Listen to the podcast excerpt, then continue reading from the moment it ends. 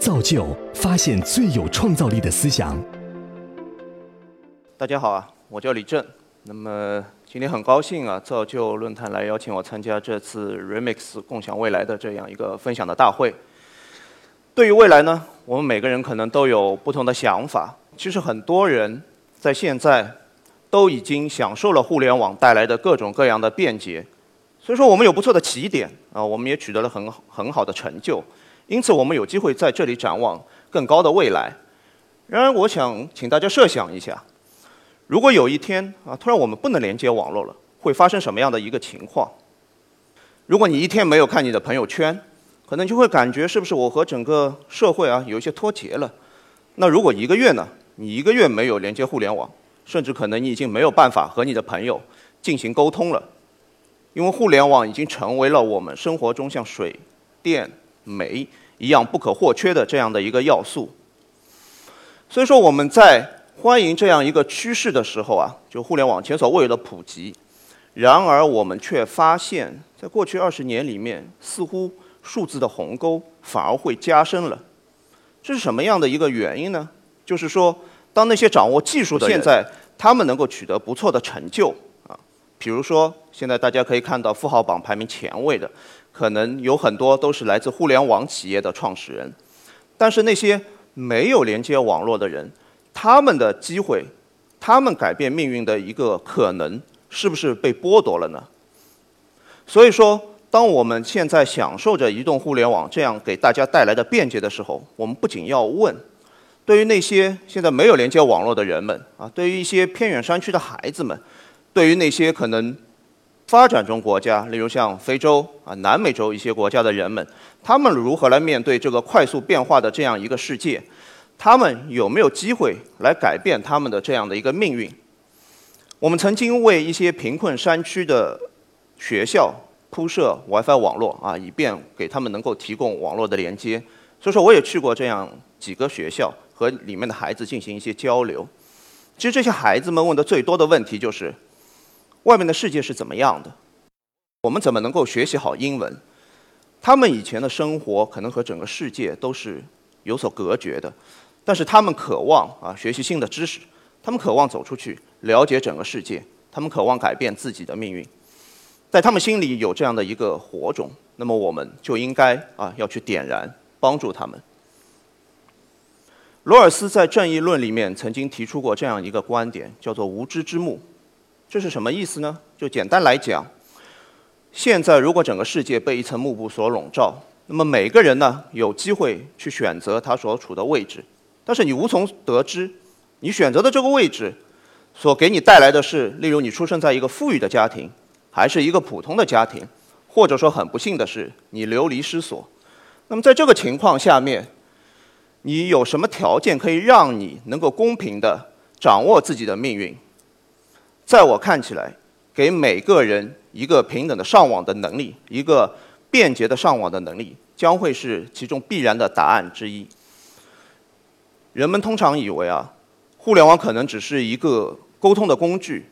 那么，在过去，大家使用网络可能更多的获取一些资讯啊，进行一些交流。但是，其实互联网已经成为了整个啊人类的一个生命线。有一些人啊，也是在不知不觉中潜移默化的进行这样的一个使用。如果你的周边没有很没有很好的学校，例如说他有一些学习资源不能够提供，那么我们就可以在网络上进行这样的一个获取。如果说你的有一些突突发的事件发生，那么你可以从网络上找到应对的可能的方法。Facebook 的创始人扎克伯格曾经在他的大女儿出生的时候啊，写过一封信。他说，在这个时代，更多的机会将来自于能否把所有的人连接上网。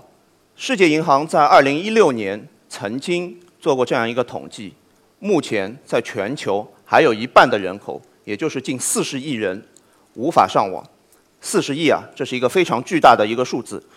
世界银行行长曾经讲过这样的一句话，他说，在这个连接一切的时代，我们要连接他们的每一个人。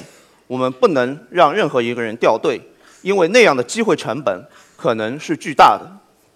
所以说，全世界的企业都在努力的为全人类的上网啊孜孜不倦地做出自己的贡献。有些企业做了无人机计划啊，大家可能也知道，海外有一些企业要放气球，啊，通过气球，然后他们会打造一些智能的社区，例如在路灯里面铺设 WiFi，让大家提供网络的连接。当然，他们在一些发展中国家和运营商合作，提供廉价的 WiFi 给用户使用。然后还有包括在火车站、咖啡店啊、公共汽车站等。那么我们通过啊全球。首创的一个 WiFi 的共享的技术，也为超过九亿的用户提供这样一个免费便捷的上网服务。如果我们将来把这四十亿人全部带到了互联网的这样的一个世界，他们对于互联网来说就像一个新生儿一样。他们在面对这个浩瀚如海洋的这个知识信息系统的时候，不知道他们的内心是怎样一种感受。我相信肯定会有兴奋、好奇，同时。他们会不会有一丝的疑虑，甚至一丝的恐惧？他们不知道他们所面对的这样的一个网络是怎样的一个环境。所以说，安全是网络最基础的一个需求。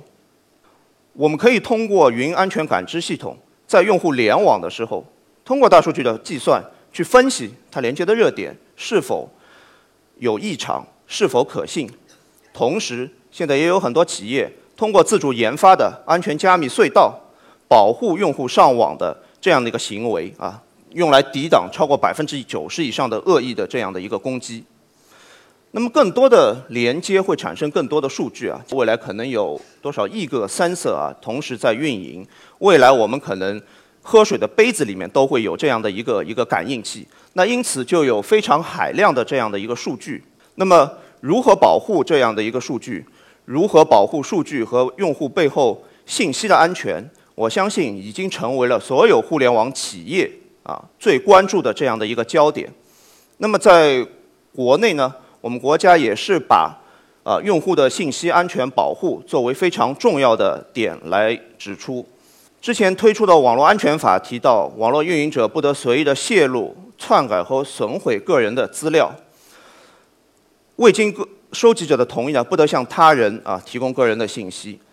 对于这个里面呢，我是认为所有的互联网企业应该在法治的范围内啊，要依法严格的执行这样的一个准则，同时还需要完善行业的自律的规范。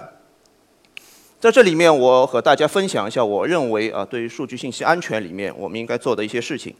那首先肯定是信息的获取，那么我们要通过合法、正当、必要的用户授权才能够获取信息啊，不允许出现未经用户得知的情况下面，偷偷的拿到用户的信息或者使用这些信息。